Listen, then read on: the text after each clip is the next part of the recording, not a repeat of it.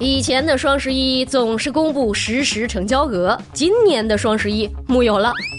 以前双十一一瓶精华原价九九八，现价五九八。现在双十一就这瓶精华，官方价幺二八八加定金五十抵一百五加店铺满三百减二十加跨店买二百减三十加二十元直播间红包再赠送三十毫升的小样。我我就想买个化妆品而已啊，凭什么让我做数学题啊？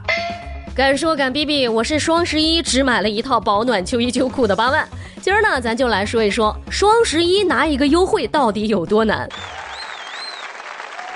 提问：如何在十一月这个特殊的时间节点，用最短的时间摧毁一个脆弱的年轻人呢？答：四个字就够了，你买贵了。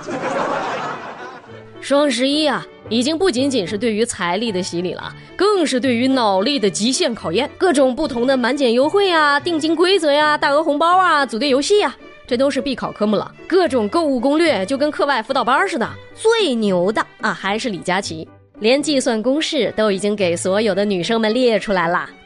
入手价格等于原价减超级红包减店铺或商品的优惠券减购物券减满减折扣减品类券再减津贴。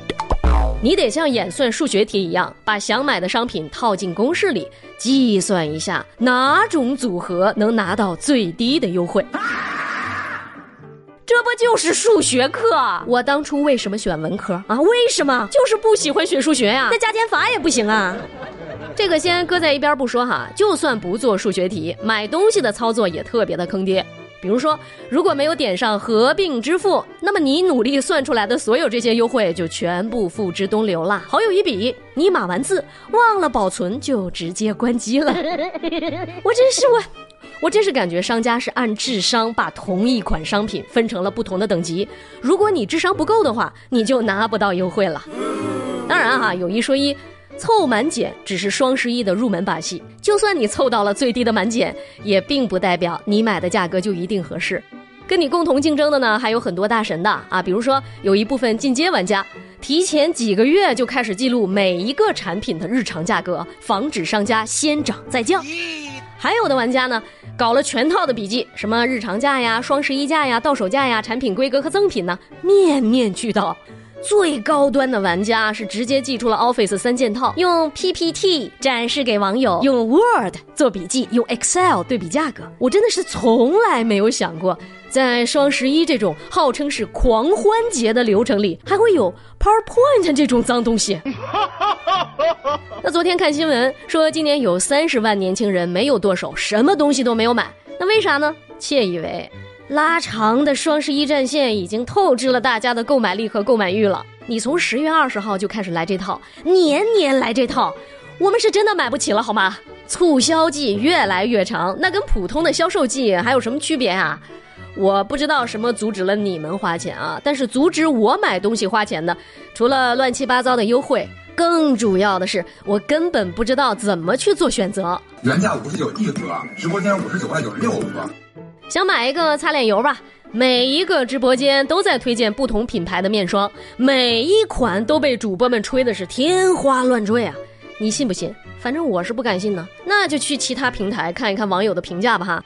可是你敢保证这些评价都是真的吗？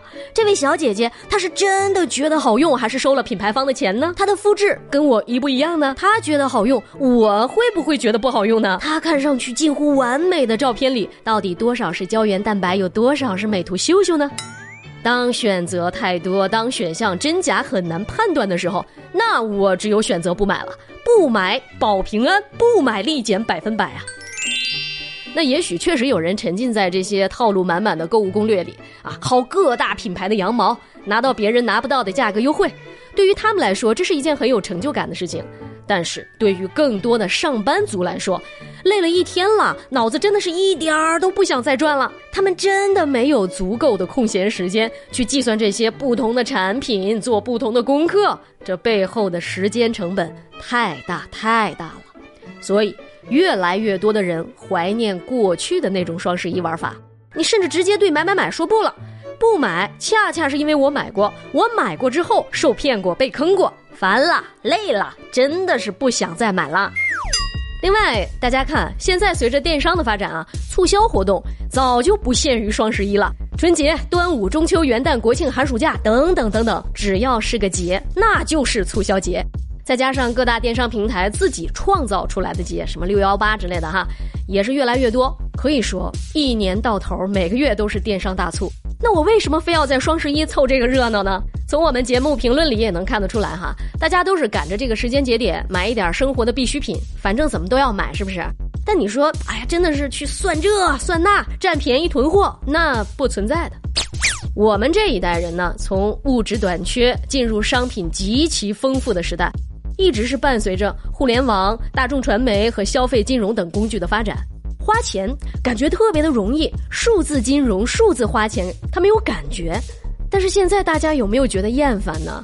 于是极简主义火了，断舍离也火了，就是让大家反思自我：你真的需要这么多东西吗？不啊，当然不了，我不需要这些东西，我只需要钱，好吗？我要省钱。OK。敢说敢逼逼，我是靠省钱来赚钱的八万。我们明天再见，拜了个拜。